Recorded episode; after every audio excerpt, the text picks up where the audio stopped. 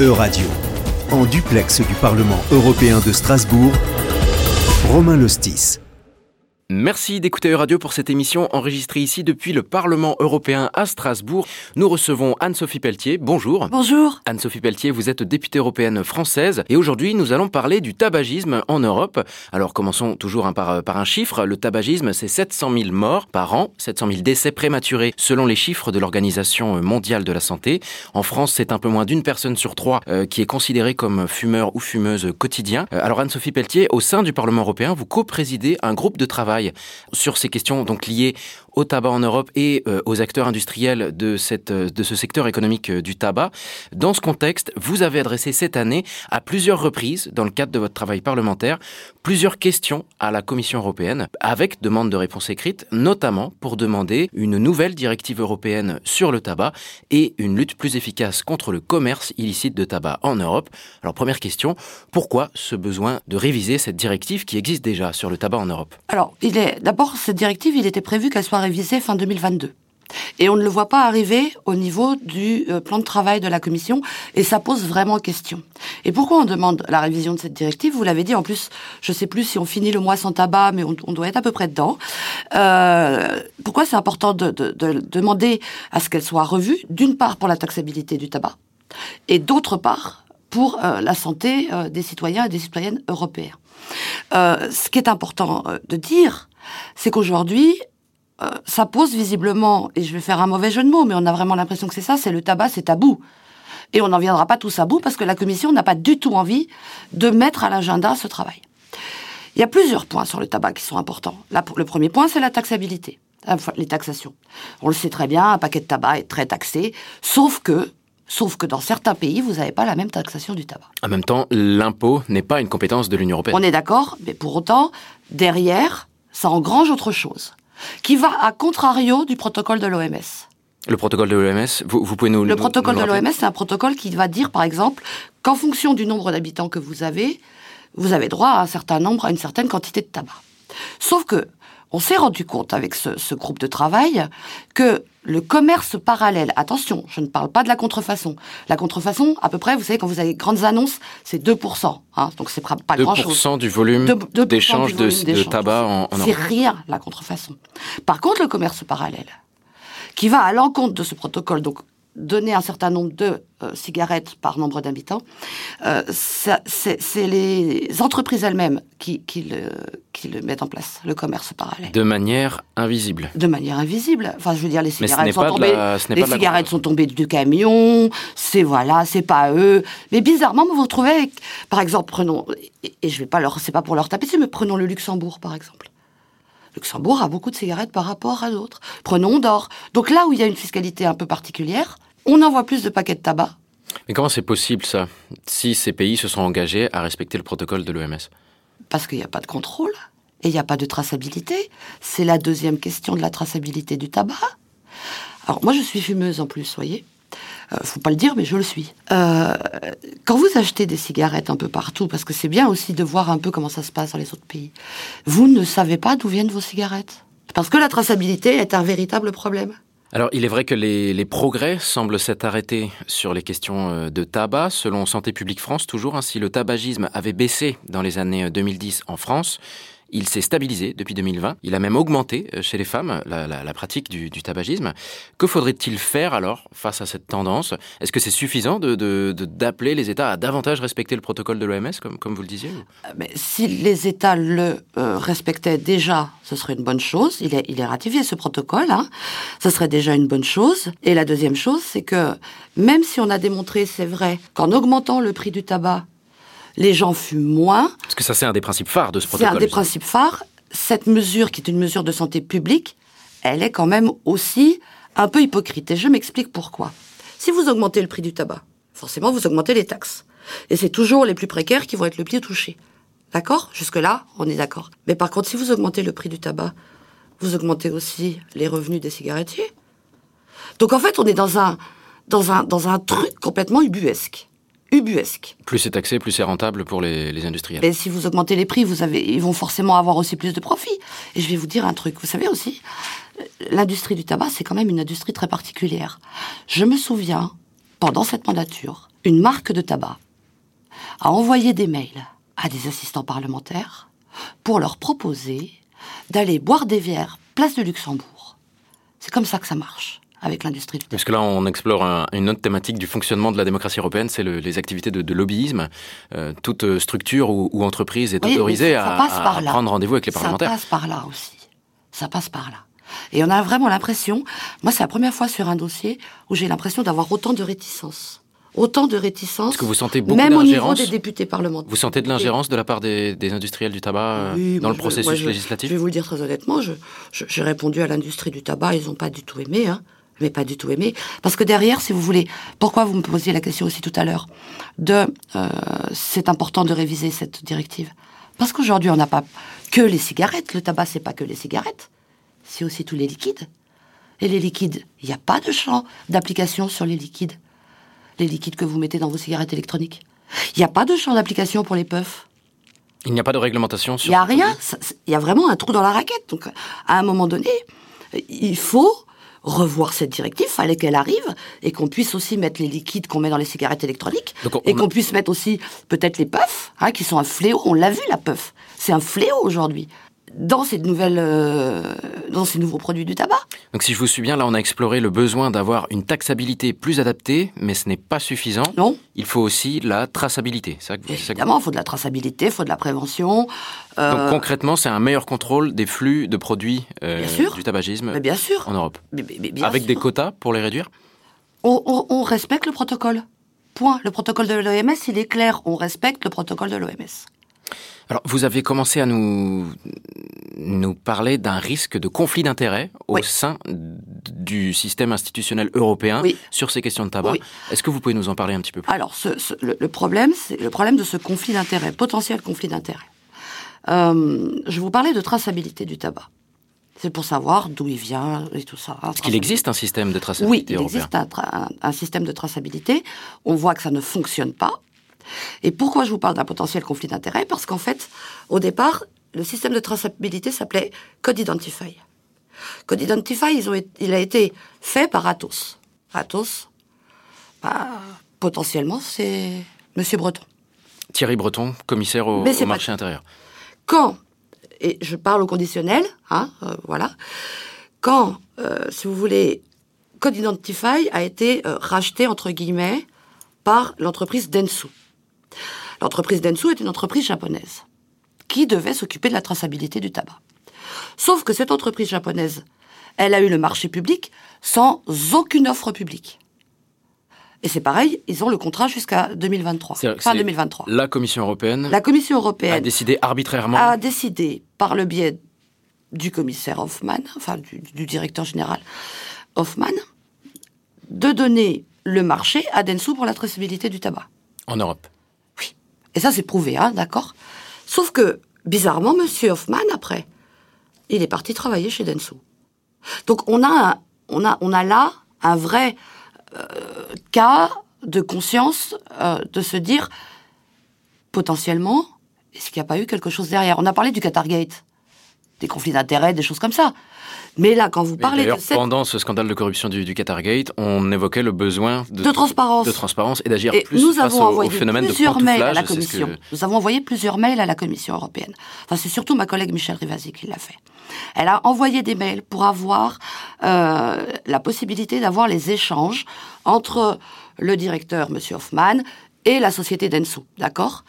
La Commission lui a répondu, bah, donnez-nous quelle date vous voulez, parce qu'il y en a trop. Mais elle n'a rien. Elle n'a aucune réponse. Donc, quelle est la menace finalement avec ces conflits d'intérêts sur le système de traçabilité du tabac en Europe? C'est que le système ne marche pas. Le système ne fonctionne pas. Il est euh, plutôt, euh, plutôt agréable pour les cigarettiers. Rentable, vous dire? Ah bah, oui, même, même, oui, vous pouvez le dire. J'étais un peu plus soft, vous voyez, sur ce coup-là. Mais, mais oui, il est, il est, il est plus, plus intéressant, plus rentable. Parce qu'à partir du moment où vous avez un système de traçabilité qui fonctionne, vous pouvez voir le nombre de paquets de cigarettes qui rentrent dans un État, et vous pouvez savoir si il respecte le protocole ou pas. Et là, vous pouvez avoir peut-être des amendes ou des choses comme ça. Du coup, au début de notre entretien, on disait qu'on on ne sait pas trop. On se base sur le protocole de l'OMS. Point. C'est pas plus compliqué que ça. Euh, J'ai des collègues là, euh, moi j'appelle aussi mes collègues de Renew ici au Parlement euh, à, à nous rejoindre dans ce, dans ce, c'est pas un combat, mais en tout cas c'est quelque chose qu'on porte avec avec Pierre et Michel. Euh, J'invite à, à, nous, à, nous rejoindre parce que actuellement il y a un député français à l'Assemblée nationale qui est proche de Monsieur Macron et qui vient de déposer une, un projet de loi sur la table de l'Assemblée. Donc on voit quand même que le tabac, euh, ça intéresse. En France. Oui, mais pour autant, pour autant, et on, on a l'impression que on, on, rien n'avance. Au niveau européen.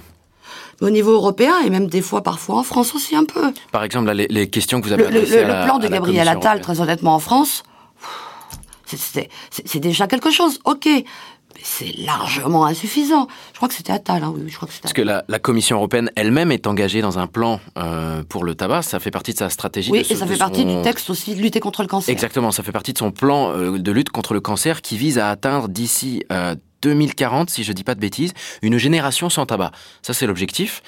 Que face à cet engagement, est-ce que la Commission européenne répond à tous vos appels Non. à, à agir plus loin dans, cette question du tabac? Elle ne répond pas. Comment ne répond pas. comment on peut expliquer ça? Ah ben, il doit y avoir des intérêts quelque part. hein. Vous, avez- vous voyez, c'est le paradoxe de la chose. C'est qu'on fait un super texte pour une Europe sans tabac. On fait un super texte pour le cancer, pour lutter contre le cancer.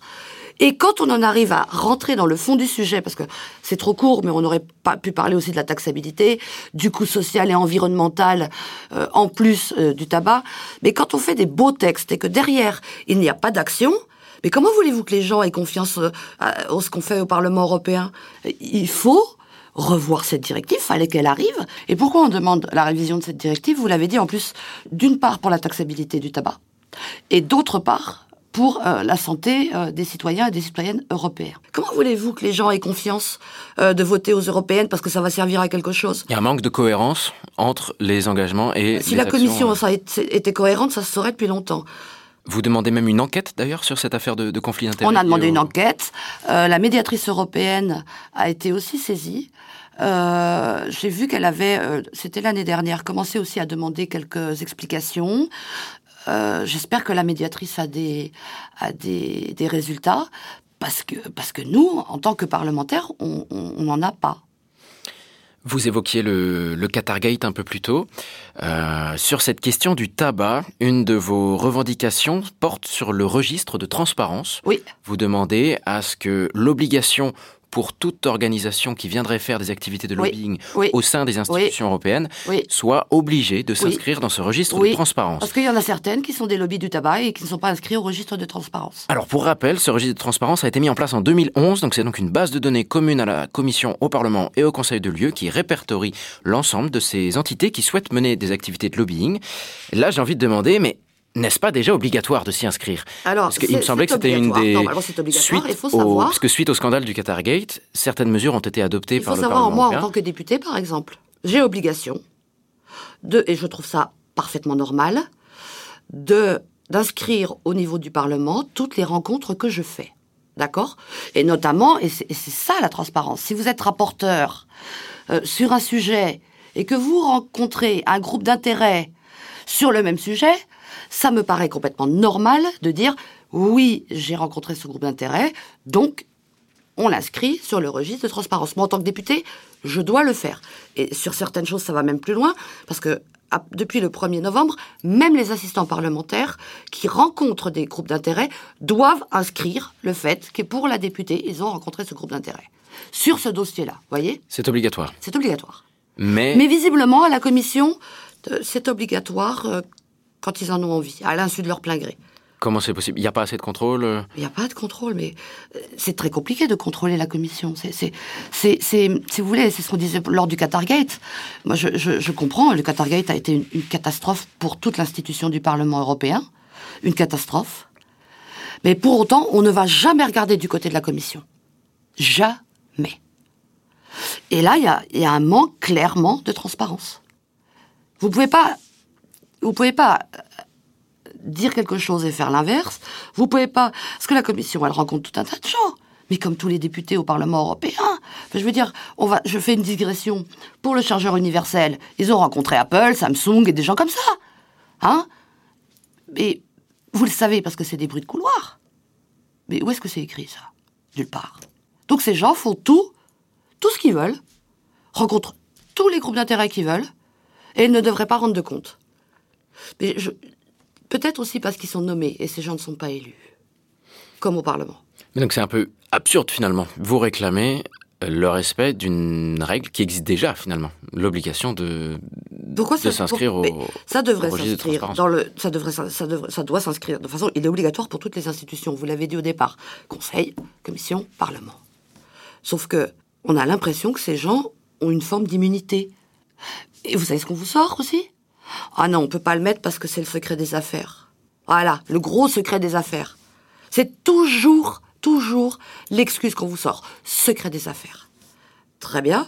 Ben non en fait. Non.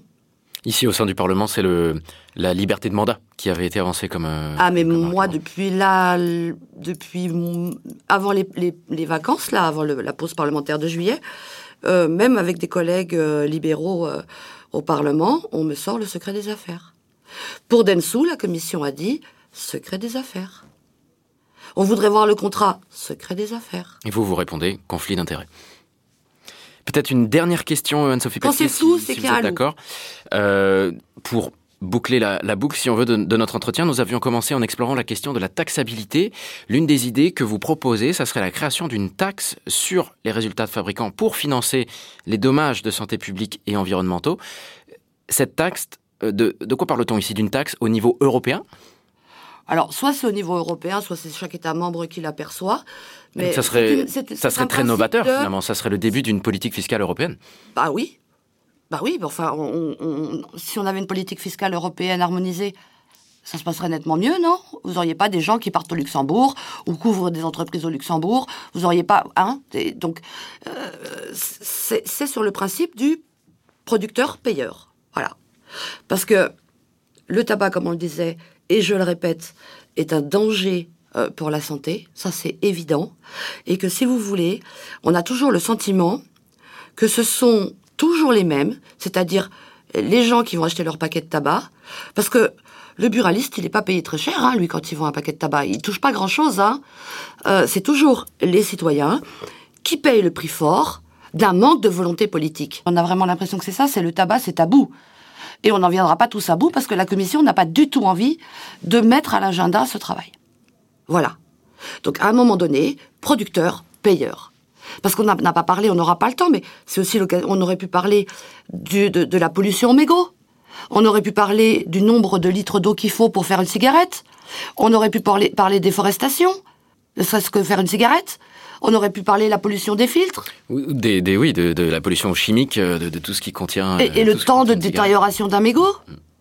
En tout cas, moi, je vous dis un très grand merci Avec à Anne-Sophie. Pelletier pour votre participation à cette émission de décryptage. Certes, comme vous l'avez dit, on n'a pas le temps d'explorer un sujet si, si vaste, mais néanmoins, on a tenté de décrypter les, les enjeux euh, nationaux et européens sur cette question du, du tabagisme en Europe et des efforts, mais aussi des limites de l'action des institutions européennes euh, dans ce, limites, hein. euh, dans ce domaine.